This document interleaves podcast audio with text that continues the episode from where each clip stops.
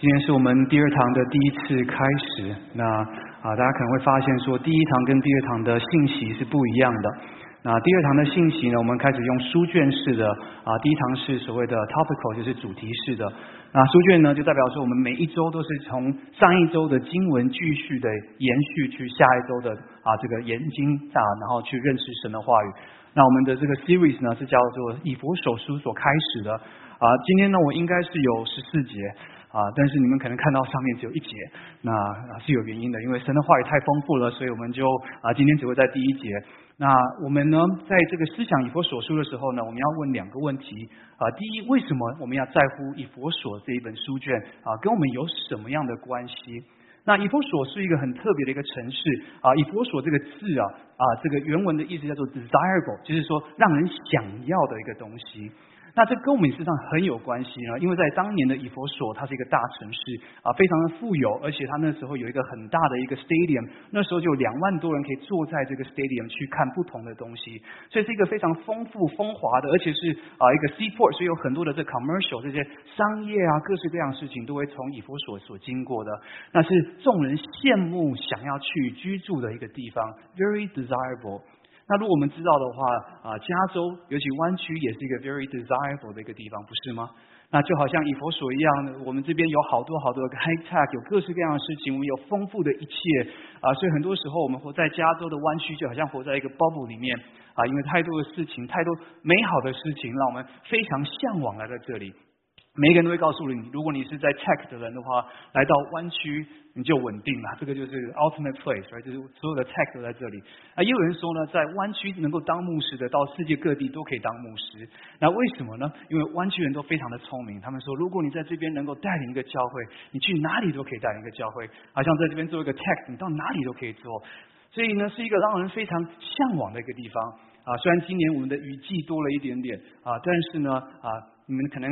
不知道你们有没有看到下下周的这个开始是七十几度、八十度的温度啊！我下周要回去温哥华探亲。那探亲的话，呃，温哥华呢有一个名字叫 Vancouver，大家都知道对不对？叫温哥华。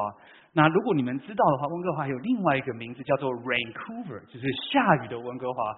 那因为那边常常的下雨，非常的潮湿。我在那个环境长大当中，所以来到加州以后，一开始我还说我怀念下雨，后来回去了几次以后，就发现我怀念阳光，阳光非常的美。所以在这个时代的时候，我们好像也可以跟以佛所有一些的啊类似的一些地方。这边是一个令人向往在的一个地方，而且呢，这边有在以佛所的教会是一个非常啊一个兴盛的一个教会，他们充满了神的同在，充满了神的话语跟神的能力啊，也充满了神的爱，所以是一个非常快速成长的一个教会。那但是以佛所，我们也知道有一个很特别的地方，是在启示录，就是在啊圣经的最后一本书的时候，说到以佛所，他们做了很多对的事情。但是他们丧失了起初的爱心。实际上，我在我的服侍这么多年，我今年的十二月我就庆祝三十年了。然后呢，我在服侍今年已经十六年了。一转眼的时间，觉得说时间过得很快。但是发现一件事情，在教会待越久的时候，越发现说，我自己的爱心也会慢慢的失去。很多教会随着我们的时间所增长，我们在这个世界上的地位越来越稳固的时候。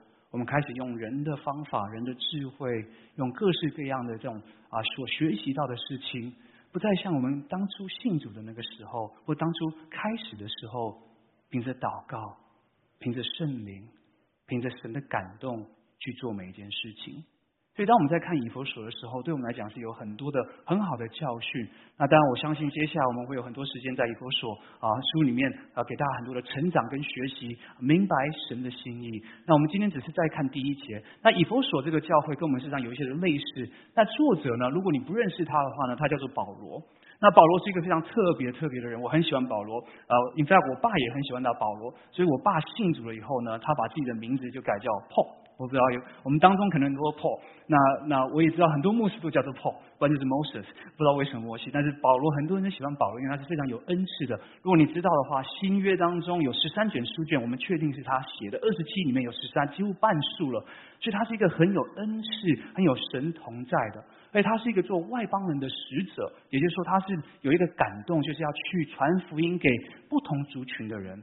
在当时基督教刚开始的时候，实际上这个基督教只是给犹太人而已，没有很多人外面的人可以参与的。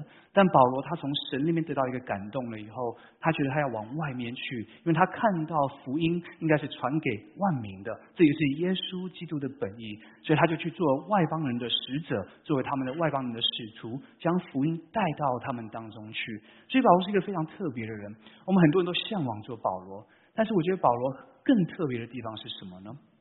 如果你去查的话，保罗曾经有一个名字叫做扫罗。那保罗这个名字叫做这个在啊这个啊啊这个原本的意思啊叫做渺小的意思，所以 Paul means little，OK 是小的意思。那这很多人就说是保罗同时有两个名字，因为当时同时两个名字很正常的。那扫罗是他的犹太人的名字，那保罗是他罗马人的名字啊。但是也有一些人说呢，这个保罗呢是人家对他的。新的认识以后的一个名字啊，怎么说呢？啊，事实上扫罗这个意思是祷告得来的。那我们也知道啊，保罗原本他是一个啊法利赛人，他是非常有这个宗教背景的，而且是非常火热的一个人，所以当时是德高望重的一个很多名名利在，就是很多人尊重他的，是很有啊 power 跟很有这个尊重的一个人。但他信主了以后呢，他的生命得到改变了。如果你去看保罗保罗的祷告，他从一个我是使徒中最小的，慢慢渐进是他说我是罪魁中为首的，我是罪人当中的罪魁，所以他是一个非常谦卑的。所以往往看到保罗的生命，也在提醒我自己的生命，或者是我们大家的生命。我们信主越久的时候，我们是越像保罗呢，越来越渺小，越来越渺小。看见我们的不足，看见我们的软弱，看见神的恩高呢？还是我们是越来越膨胀？好像这个世界上面，因为世界上面你越有经验，应该是越上去，对不对？你越有这个知识，应该是越上去，对不对？但是在基督里面，耶稣说：你们要做大的，就要成为小的；你们要做第一个，最后就变最后一个。很有意思。所以保罗的生命，让我们看见一个真正被神所摸到的人，他的生命不是。越来越觉得自己很棒，而是越来越觉得自己不配做神的仆人。都在思想，我们是否有同样的心智？这样每一次我讲到的时候，都非常的紧张，因为我真的真的觉得我不配。为什么我知道我不配？因为我知道我过去所犯的罪有多少。我知道要站在这个地方讲到是神特别的拣选，所以我不能够轻轻易易的。要战战兢兢的来到神的面前，所以我会很担心我讲的东西，所以我常常在啊这个礼拜六早上的时候，甚至礼拜天早上的时候祷告说主话，如果你要我改变的话，我就改变，因为我生怕讲出来的话不是从神而来的话，而是自己所想要的话。我们是不是在信主越久的时候，我们实际上是越来越依靠神呢？还是我们是越来越依靠自己了？我们是否有一个谦卑的心来寻求上帝？等候上帝，依靠上帝，还是我们是凭着自己过去的经验、自己的想法、自己的人生观，来继续的跟随耶稣呢？所以保罗的生命是非常特别的。但是另外还有一个很特别的事情，如果你们记得的话，保罗如果今天来到我们教会的话，我们很有可能不欢迎他。你们知道为什么吗？因为他曾经是不只是迫害基督徒。他甚至杀害基督徒，他是当时的恐怖分子，真的，literally，他就是一个恐怖分子，因为他会因着宗教的原因去迫害别人，因为他们信仰不同，他就去杀害他们。如果今天这样的人在我们当中的话，我们会欢迎他吗？但很有意思的是，保罗的生命因为遇到了耶稣了以后，完完全全的改变。所以我深信，我深信。没有一个人是神不能够拯救的，所以如果今天你在你的生命当中，你有罪把你捆绑住了，你不知道怎么样，你觉得可能没有人能够爱你，没有人可以用你，上帝看不到你，上帝不能够使用你，上帝不可能爱你，因为你做错的事情实在是太多了。保罗给我们一个提醒，就连一个迫害基督徒的、杀害基督徒的人，上帝都使用，上帝都改变，上帝。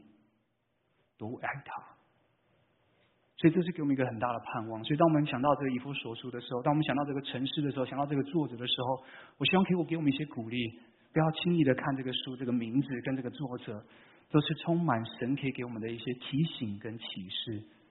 或许我们今天需要立志像保罗谦卑自己；或许我们今天需要立志像保罗，能够看见神是继续爱我们的。我们只要愿意悔改，在神的面前，神是要饶恕我们的罪的，神是要使用我们成为他器皿的。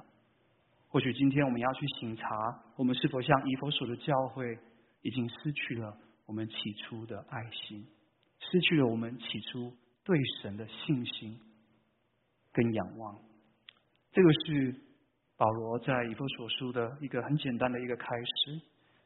那我们就一起来看以弗所书第一章第一节。那如果你有圣经的话，我们欢迎把它拿出来，是非常简单一句话，我们也会打出来。但是我喜欢你们有圣经，你可以在上面自己画一画啊，或者是可以 make notes 啊。如果是电话的话，总是提醒大家啊，待在你的圣经的 app，对不对？啊，不要去别的地方，因为上帝看到，虽然我看不到，那上帝的惩罚比我的严重一些，所以大家小心就好。那我们一起来看啊，以佛所述的第一章第一节。Sorry，这个可以帮我弄，因为。好像哦，对，OK。那他说，奉神旨意做基督耶稣使徒的保罗，写信给在以佛所的圣徒，就是在基督耶稣里有忠心的人。今天我们就讲这一句非常简单的一句，但这里面实际上有很多从神而来的一些启示跟提醒。那我们就来看第一个，他讲到说，写信给在以佛所的圣徒。那或许你就要问一个问题了。我好像不是圣徒，对不对？因为我这生活上面还有许多的问题，所以我们一定要了解，在这边讲到的圣徒啊，不是说一个完美成圣的一个人，而是一个在神里面有罪，但是因着基督耶稣成圣的人。所以基督教有两个很重要的核心的价值观，第一个是因信称义，就是你凭着信心，你就能够称为义，耶稣的宝血就洁净你了。那第二个呢，就是因信称啊成圣。就是说，你因着信心呢，你就能够成为圣洁的，因为神做那洁净的工作，所以这是一个很重要。所以不代表说你一定是完美的人才能够做这个圣徒。所以我们第一个要知道，就是说我们都是圣徒，这是第一个保罗给我们提醒的。那为什么这是保罗给我们的提醒呢？在哥林多前书第一章第二节，他说他写信给哥林多的教会，他说就是在基督耶稣里成圣。蒙召做圣徒的，以及所有在各处求告我主耶稣基督之名的，基督是他们的主，也是我们的主。所以他告诉我们说，我们都是圣徒，是因为神让我们成为圣洁，耶稣基督让我们可以成圣。所以每一个信从耶稣、跟随耶稣的人，你我都是圣徒。都是神要使用的人，所以我们一定要看重这个地位，因为不是随便可以叫圣徒，对不对？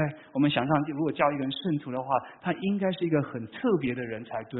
所以呢，在以佛所书的第四章第一到第三节，他说：“我为主被困的，劝你们。”那时候保罗正在监牢里面，他说：“既然蒙召了，这个召就是成圣的召，对不对？因信成圣的召，行事为人就应当与蒙召的恩相称。”凡是谦虚、温柔、忍耐，用爱心互相宽容，用和平彼此联络，竭力保守圣灵所赐合而为一的心。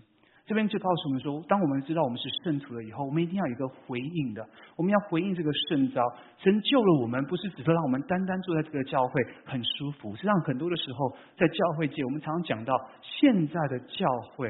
事实上，大部分人都是来享受的，我们叫做 consumerism，就在这边去享受的。但是呢，我们希望的教会是什么样呢？是每一个人都是参与者，所以是 contributor。所以你会常常听到这些话。但问题出在哪里呢？第一，是因为我们不清楚我们的护照，我们并不知道上帝救了我们，事实上是有意义的，是有目的的，是要我们成为圣徒的。圣徒是一个不一样的人，因为“圣”这个字呢，就是分别出来的意思。所以呢，我们是应该是一个不一样的人。所以呢，神既然要我们成为圣徒的时候，我们就要去思想这个身份是我们非常重要的。那知道这个重要性的时候，我们一定要问一个问题：是那我怎么样子回应神的这个呼召呢？我怎么样回应神说我是一个圣徒呢？所以在这，保罗就告诉我们说，我们的生活就应该要与这个恩召是相称的。所以有些时候，我想问我们自己一下，就是如果今天呢，我们只用以佛所述就好了，你看一下上面写的东西，你有多少，我有多少？我们是不是凡事谦虚呢？我们是不是凡事温柔呢？我们是否有很多的忍耐呢？我们是不是用爱心互相的宽容呢？是不是用和平彼此的联络呢？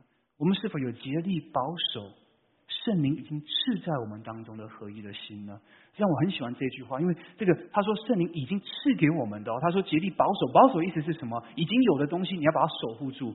但是往往在教会里面，我们讲到合一的时候，是说我们要建造合一，实际上合一不是拿来建造的，我们做不到的。那个合一是神一开始就给我的。我以前也分享过，在我成长的教会当中，我记得我们还是一个小教会的时候，那时候大概三四百个人，然后我们聚在一起的时候，就真的像一个大家庭一样，没有分彼此，大家都是啊服侍的上面也不会有人说哎你做我做不要做什么各式各样都没有，大家都是参与在服侍当中的，从老到少，每一个人都在服侍里面，但是不知道为什么。当教会越来越大的时候，我记得一九九五年的时候，我们买了一个很大块的地，然后进去的那块地，盖那时候在北美华人界最大的这个 physical location，就是这个堂是最大的。我还记得那时候我们就开始有一个，我觉得某一个程度就是有一个骄傲的心在里面了。我们有一个非常大的堂。那堂里面可以坐一千两百个人，有自己的啊，自己有一个这个这个叫运动场，一个 full size 篮球场，然后呢，还有这个很多的教室，然后有三楼，然后有各式各样东西。在当时的华人是最大的华人教会，在北美的时候，那个时候我发现一个事情，一个很微妙的改变是什么呢？我们开始有分了，我是跟谁的？这个是我的团契，这个是我的牧师，这个是我的辅导。我们开始分开来了。那起初呢，合一的心，随着我们的成长，随着我们自己的经验，我们丧失了那些事情。所以，当我们在思考说我们是圣徒的时候，当我们在思考怎么样子回应上帝的圣召的时候，我们应该常常去探讨一下：我们谦虚吗？我们温柔吗？我们有忍耐吗？我们有没有爱心呢？我们有没有和平在当中彼此联系呢？我们有没有尽力的去保守圣灵已经给我们的原本有的合而为的心？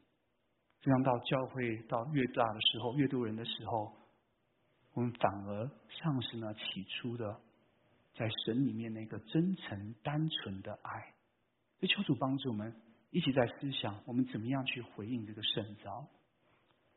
那接下来呢，在以弗所书的第一章第一节，他讲到一句话，他说是奉神旨意的。那神的旨意我们都知道，就是 God's will。那所以呢，要记得一件事情，说我们被我们被我们是成为圣徒，是因为我们是被神所拣选的。所以圣徒是神所拣选的，所以神看到了你，神见到了你，神还想要用你，就好像保罗一样。我觉得当我想到说神的旨意让我们变成圣徒的时候，我不得不说，我感谢上帝，因为他居然会要看到我这样的人，还要使用我。我们在教会当中，我们最害怕的是别人认识我们真正的自我。你知道这个是事实吗？所以我们很不喜欢跟人家分享，尤其在华人教会，我们有一个很强烈的 honor and shame 的 culture，对不对？我们不想要人家知道我们家里出事情，所以华人教会说什么？中国人我们说家丑不可外扬，所以我们什么样的事情都是自己人说就好了，不要弄出去。但是很有意思的是。如果我们去真正思考的话，要做一个基督徒，有一个非常重要的事情是什么事情？就是要受洗，对不对？那受洗你要做什么事情？你知道吗？要在众人的面前承认你是什么样的人，你是罪人。很有意思，我们思考一下，我们的文化告诉我们说，不要把这些事情做出去。但是神的文化告诉我们说，我们应该要坦然的到神的面前来，承认我们是有罪的。承认我们是有软弱的，因为如果你不承认这些事情的话，这样去你看了医生，医生说你有癌症，你说我没有，doesn't make sense，right？求主帮助我们在思想，当我们说是神神所拣选的时候，我们是否用一个感恩的心说：上帝，谢谢你拣选了我，让我成为圣徒，因为我知道我是不配的，我是软弱的，我是有罪的，还是你现在的心里觉得？我是配得的。如果当你觉得说你是配得成为神的儿子、女儿的时候，实际上是非常危险的。那既然我们是神所拣选的，我们就要去问一个很重要的问题：是这个选选对吗？以赛亚书五十五章八到九节说：“耶和华说，我的意念非同你们的意念，我的道路非同你们的道路。”天怎么样高过地，照样我的道路高过你们的道路，我的意念高过你们的意念。这边告诉我们一件事：神是非常有智慧的。他的智慧高过我们的智慧，所以我们在这边最聪明的人还是比不上上帝。我们可能整群的人现在坐在一起，可能很多 PhD 在我们当中，但我们集在一起的时候呢，我们的智慧还是没有办法高过上帝的智慧。所以，当上帝选择我们的时候，是一个非常有智慧的选择。他选择了我们，他拣选了我们，是一个智慧的选择。那这跟我们的生命有什么关系呢？我不知道你有没有这样的感觉。就是说，你明明知道上帝要你去做一件事情，你也祷告了，你也清楚了，但是你去做了以后，觉得非常非常的困难。我大概是在啊，二零一五年的时候，一四年、一五年的时候。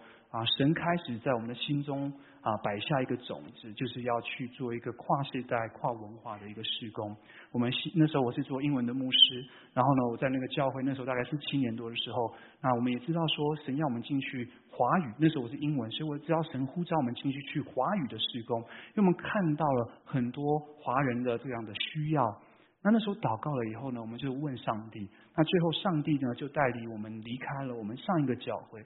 啊，那是一个广东话的教会，然后我们是做英文的。那因为我们跟我们的牧师分享这个意向以后，他觉得啊，教会啊是适合做广东话的跟英文的，所以还对这个华语施工还没有那个感动。那我们祷告了以后，我们就离开了。那 long story short，那时候我们就在寻找神的心意，然后在几个月当中等候上帝。那后来呢，有有机会，就是有三个不同的机会。那我们最后就来到了五家。那我还记得那时候的祷告啊，是禁食祷告七天。那有一些其他的原因，然后我们祷告了七天以后，最后决定来到啊基督五家。那觉得很清楚这是上帝的带领。但是我在讲台上我也曾经分享过啊，来到五家，来到华人施工以后啊，常常我会有一点点的水土不服。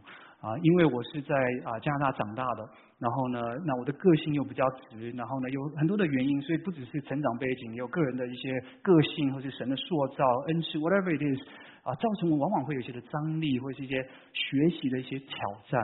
所以在这个当中的时候，很多时候就问上帝一个问题：我祷告清楚了，我也明白你要来到这里，But why isn't it easy？为什么不能够简单一点呢？或许有些时候你有这样的感觉。信主了以后，很多人跟你讲说，神与你同在，你应该是充满着平安的。你想象图是好像你身边就有一个很棒的一个大圈圈，一个一个 bubble 保护着你，去哪里都不会有事情。出车祸，人家车坏掉，你的车没有事情那种感觉，对不对？但是你信主以后，发现好多的挑战。但是圣经常常会提醒我们，当神所拣选的时候，神是有智慧的拣选。他的智慧是超过我们的智慧的，是很多时候是我们不能够明白的。但是有一天呢，我们往回看的时候呢，我们会发现是一个美好的拣选。或许你现在被神摆在一个地方，是让你觉得非常痛苦的，你不知道怎么样去面对的。可能是你的婚姻的关系，可能是你跟工作的关系，可能是你的婆媳关系，可能是亲子关系。你说神啊，怎么这么的困难？那你是否愿意相信神的拣选跟神的带领呢？神的心意是非常清楚的，你现在所遇到的每一件事情，已经在他的意念，在他的安排当中。所以，当我们想到我们是神所拣选的时候，神是有智慧来拣选我们的，我们就要用一个很清楚的一个信心来面对，就是神的拣选是一个有益处的拣选。罗马书八章二十八节说：“我们晓得万事互相效力，叫爱神的得益处。”我们都很熟悉这个经文。但是你记得一件事情啊？为什么他要讲这句话？就代表了什么事情？这个保罗告诉我们，我们都会遇到困难，但是在困难的后面，最终我们会得到好处，我们得到帮助，得到益处。所以在我们困难的拣选里面，我们相信神的智慧，我们相信神的带领，我们相信神的心意是高过我们的心意，神的智慧是高过我们的智慧的时候，我们就要等候。等候有一个有益处的拣选，有益处的结束。也就是说，有一天你会往回头看的时候，你说：“哇，原来上帝是这样带领的。”我现在正在寻求上帝到底什么样是有益的，因为或许你现在也在这个 pit 里面，在一个低谷当中去寻求。但我深信有一天，我们都可以在神的面前做着美好的见证，说：“原来神摆我在那个地方，就是为了让我成长。”更像基督，充满神的恩典跟荣耀在我的生命里面。所以，这神的拣选不只是一个有智慧的拣选，也是一个有益处的拣选。我们用信心来面对这样的事情。那再来，我们来看，他说奉神旨意做基督耶稣的使徒的保罗。那做基督耶稣的使徒呢？这边告诉我们年轻人说，是这个是保罗是一个神所使用的一个器皿，所以圣徒我们呢也是神所使用的一个器皿。我们怎么样知道呢？如果我们去看以佛所说后面的时候，我们就啊，这是保罗所写。他说他所赐的有使徒，就像保罗一样。他说有先知，有传福音的，有牧师和教师，为要成全圣徒，各尽其职。所以，当我们是圣徒的时候呢，我们一定要记得，我们就是神所要使用的器皿，而且我们每一个人都不一样的。我那天在这个啊周五早晨的晨祷就分享了，如果今天上帝造我们每一个人都是同样的恩赐的话，实际上是很有问题的。比如说，我以前分享过，如果我太太跟我，我们常常都说，哎呀，我希望怎么样怎么样，我们太太夫妻当中总是会有一些摩擦，对不对？但是我们常常希望说，他能够多了解一点，多用我的方法去想一下。如果但是你仔细思考的话，如果太太和先生呢都是有一样思想的话，他们常常就一起踩地雷，对不对？一起碰到很大的问题。如果两个都爱花钱的话，那就糟糕了。还好，通常是一个爱花钱，另外一个爱省钱，然后就有很多的争执，对不对？那我们叫爱花钱的，你们去猜测一下就好了。让我们思考一下，事实上神造我们的时候也是有各样的不同的。每一个人，每一个弟兄姐妹，都是神所精心挑选的，而且他也给我们每一个人有特别的恩赐、特别的使用的地方。所以每一个人我们都是不同的。所以保罗说，有使徒，有先知，有传福音的，有牧师和教师，我们各有不同的。而且我们都是共同的目标去达成，所以这是一个很美的一个图片，是不同的人能够相聚在一起，完成一个使命，这是神要给我们的使命。那再来呢，就是在哥林多前书第十二章第二十到二十一节讲的。他说但如今呢，肢体是多的，身子却是一个。他说眼不能对手说我用不着你，头也不能对脚说我用不着你。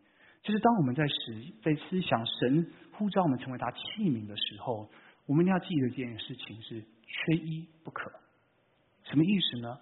用另外一个角度来讲，就是看重彼此。我们不要觉得说我比较好，我不需要你。很多时候我们是这个样子，不是吗？我们自我的感觉良好，觉得说我不错，哎，他做的怎么不是那么好？有些时候我们在教会，我们觉得说根本不同的人是不需要的。但是如果去思想的话，大部分的时候，我们真的需要每一个弟兄姐妹，才能够建造出一个完美神的家庭。你可以想象一个人呢，如果当然他只有一只手，事实上我们知道他一定少一只手，对不对？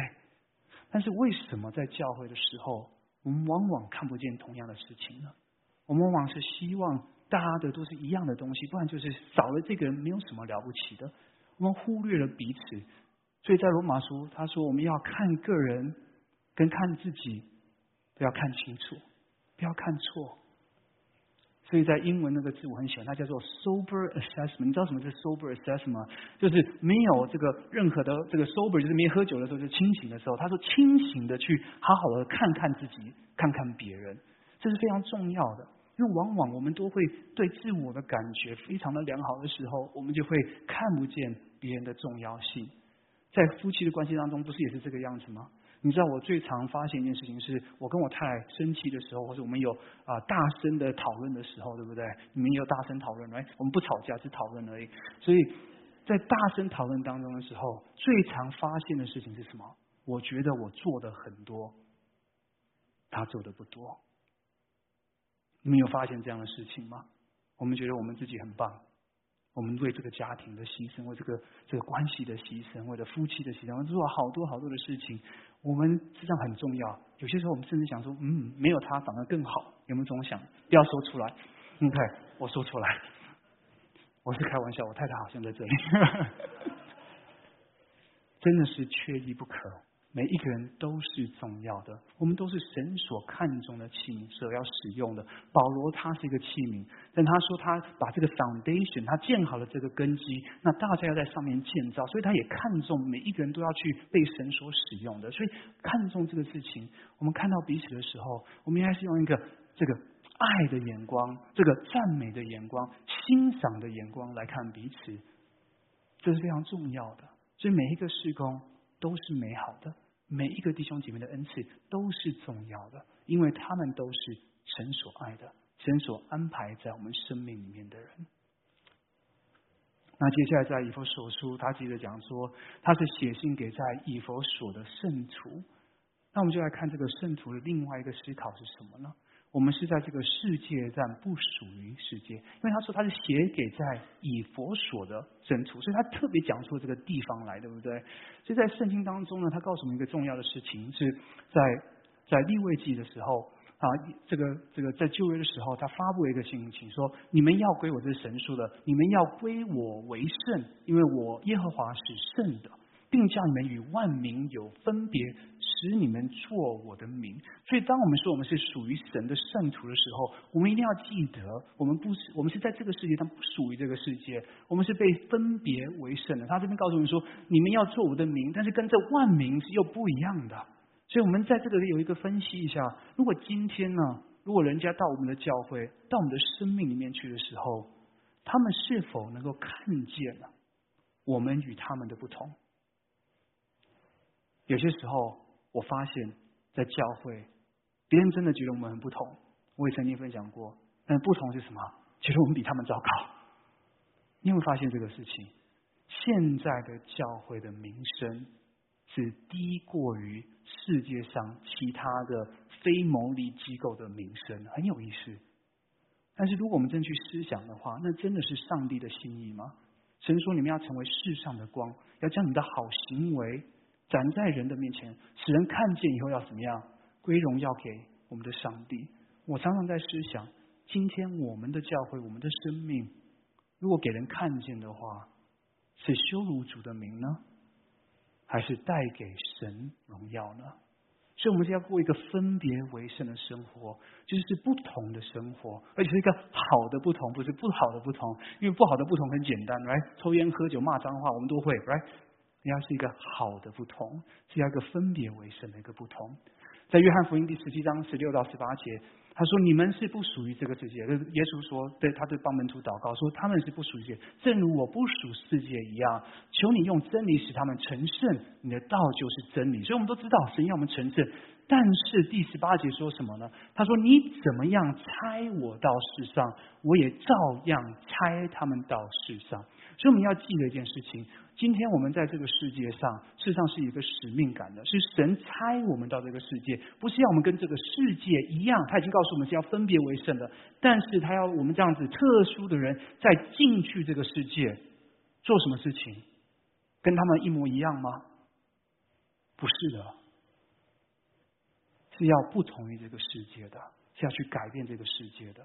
所以罗马书说，我们不要效法这个世界，只要心意更新而变化，这样我们可以有查验何为神的良善、纯全、可喜悦的旨意。所以在我们这个活在这个世界的时候，我们清楚是有个使命的，要活出个不一样的生命的时候，我们最害怕的是什么呢？就是我们在这个世界久了以后，我们同流合污，我们跟这个世界一模一样。我们不止丧失了神一开始给我们的使命，到最后我们就跟这个世界一样，教会跟社会没有分线了。社会看得到的事情，教会也看得到，甚至更糟糕。这不是现在教会的问题，哥林多的教会就有这样的问题，两千年前的教会就有这样的问题了。所以，如果我们不小心的话，不继续在神的面前跟轻易更新而变化的话，我们就会跟这个世界一样的。我们就丧失了神一开始要差遣我们这些不同的人到这个世界去做不同的事情的时候，最后反而是跟他们一模一样。所以我们要非常小心我们的三观到底是什么。我后来我最近很喜欢用三观，因为大概是三个月啊三个礼拜前四个礼拜前我才知道这是什么意思，就是人生观、价值观跟哎还有一个 世界观。谢谢，我觉得还蛮好的。所以我们的三观要有不同的。这三观都是要从神而来的，不是吗？求主帮助我们不要同意这个世界，因为我们是在这个世界是有使命的，但是我们不属于这个世界，也不能跟这个世界一样。所以再次审查我们的生命的时候，我们所追求的，我们所想要的，我们所看重的，跟圣经有关联，还是跟这个世界有关联？问一下你今天，如果今天你需要做一个很难的决定，你第一个是找谁？问一下你今天最想要的东西跟上帝有没有关系？你就可以慢慢的发现呢，你的人生观、你的价值观、世界观，到底是跟神连接在一起，跟世界一样，还是跟神一样？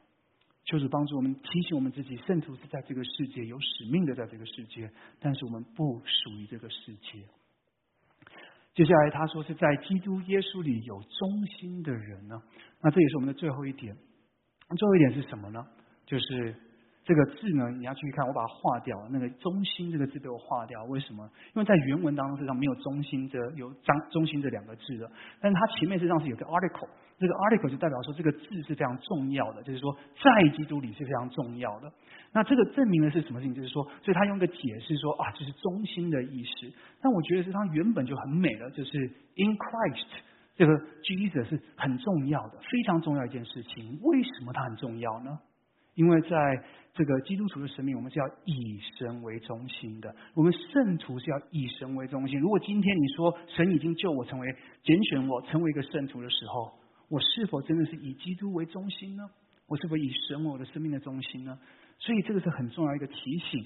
那怎么样去看这个事情呢？我觉得很有意思。第一个是在约翰福音十五章五节，他说：“我是葡萄树，你们是枝子，藏在我里面的，我也藏在它里面。”这人就多结果子，因为离了我，你们就不能做什么。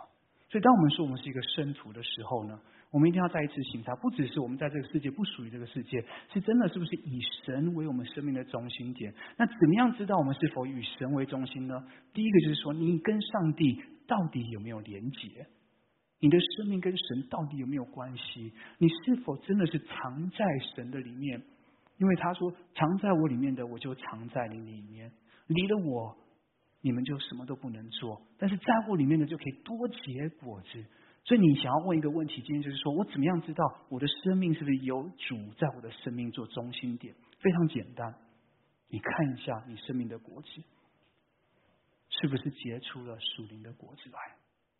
因为我们当然还可以靠着血气做很多的事情，对不对？你知道，就连传福音都可以用血气传福音，很有意思的，对不对？什么事情服侍都是可以用血气的。但是我们怎么样知道真正是从神而来的果子？就是这个果子会不会要真正带来影响力？他会不会真的因着你所分享的福音，他被圣灵所感动，生命得到改变？还是你带了很多人的信主？后来就草草了事。实际上，有些时候我觉得这个字也非常危险了。带人信主这个字非常非常的危险。为什么？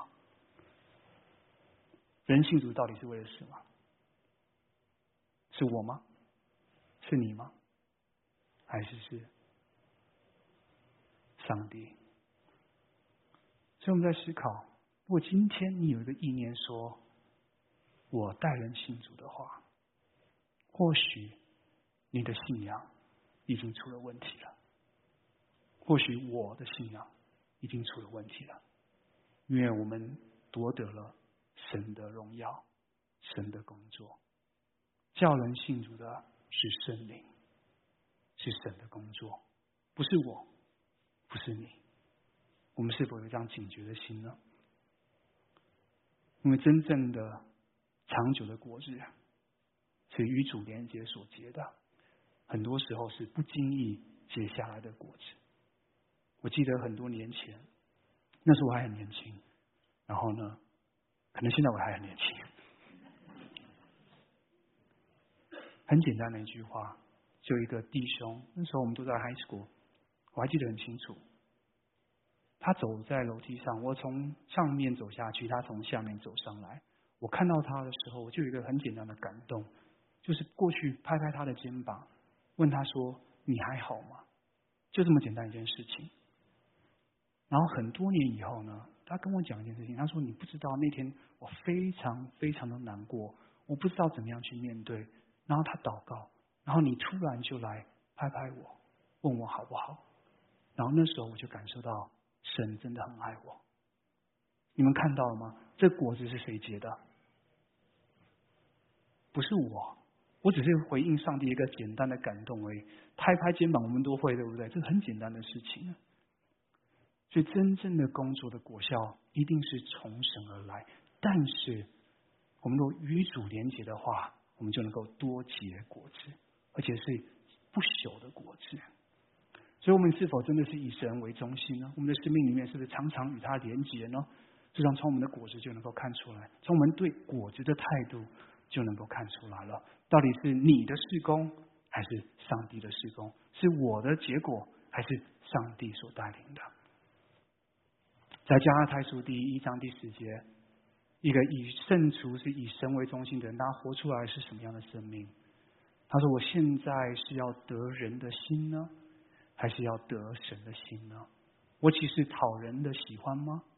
他说：“若人就讨人的喜欢，我就不是基督的仆人了。”直到我们说我们是以神为中心的时候，我们一定会立志做一个很重要的事情。就是要陶足喜悦。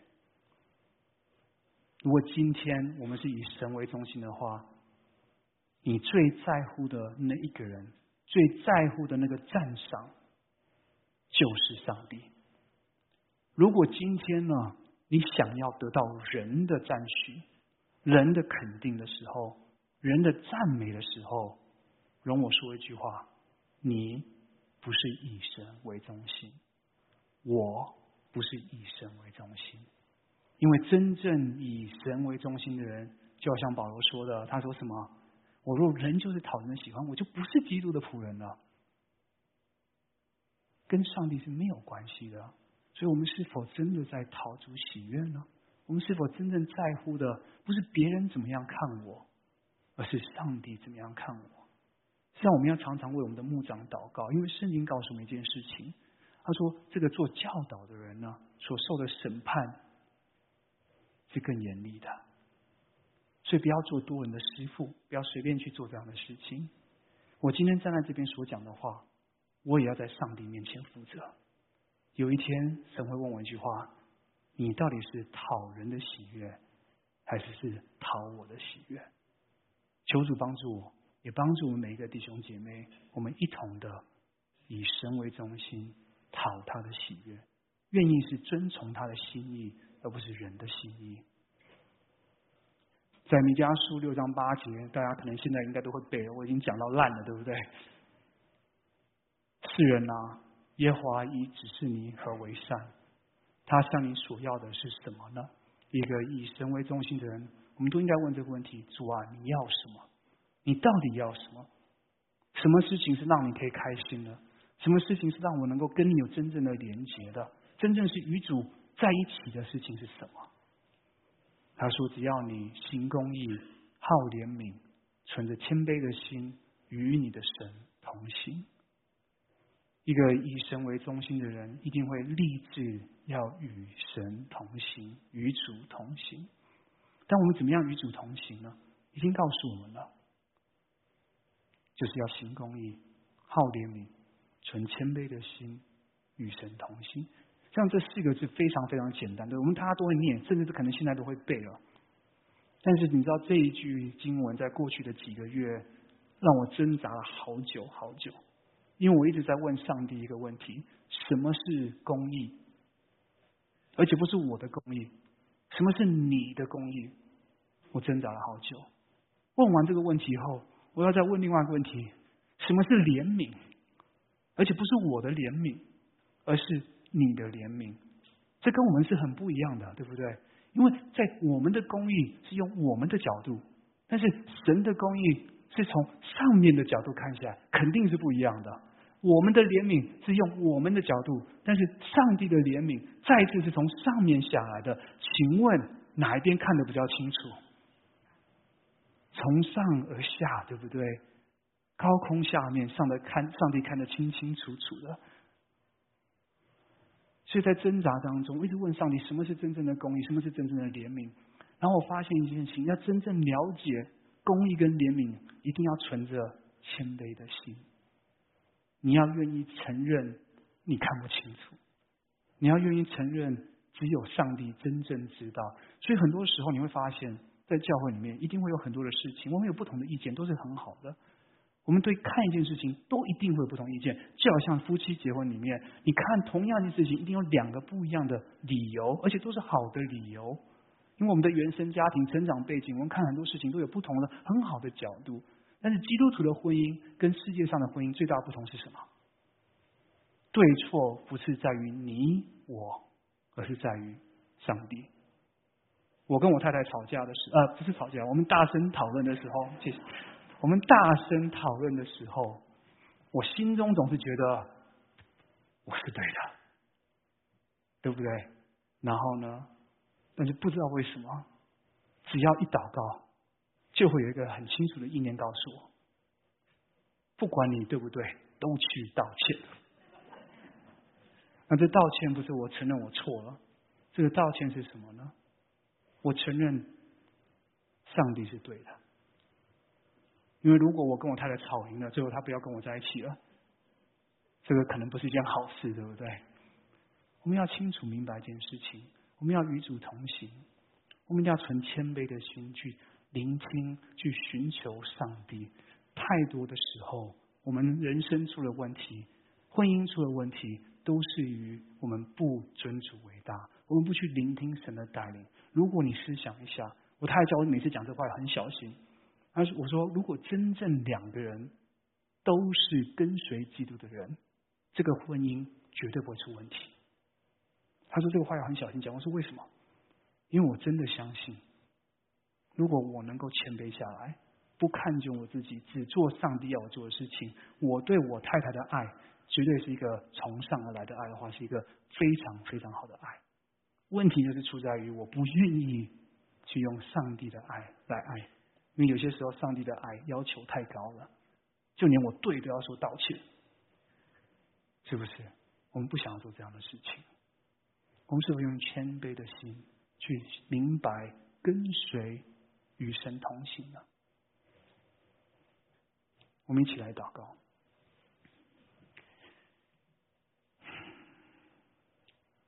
天父帮助我们去明白、认清楚。我们是你所拣选的圣徒们，主要你要我们活出一个不同的生命，至于这个世界不一样的，是充满着你的能力的。主啊，就求你帮助我们看见怎么样来与你真正的连接，让我们真的生命因着你不一样，成为美好的见证。主啊，修复我们生命当中的这些的破碎，因为在里面我们都是新造的人。主要帮助我们一起认清我们自己，真的是愿意去寻求你的公义、你的怜悯，愿意存着谦卑的心来跟随着你，愿意常常与你连结，愿意讨你的喜悦。主要帮助我们不再跟随着世界和世界上的价值观，乃是单单的委身在你的面前，帮助我们每一个弟兄姐妹爱你更多，每一天都爱你多一点点。谢谢你，我们将祷告奉耶稣的名求，阿门。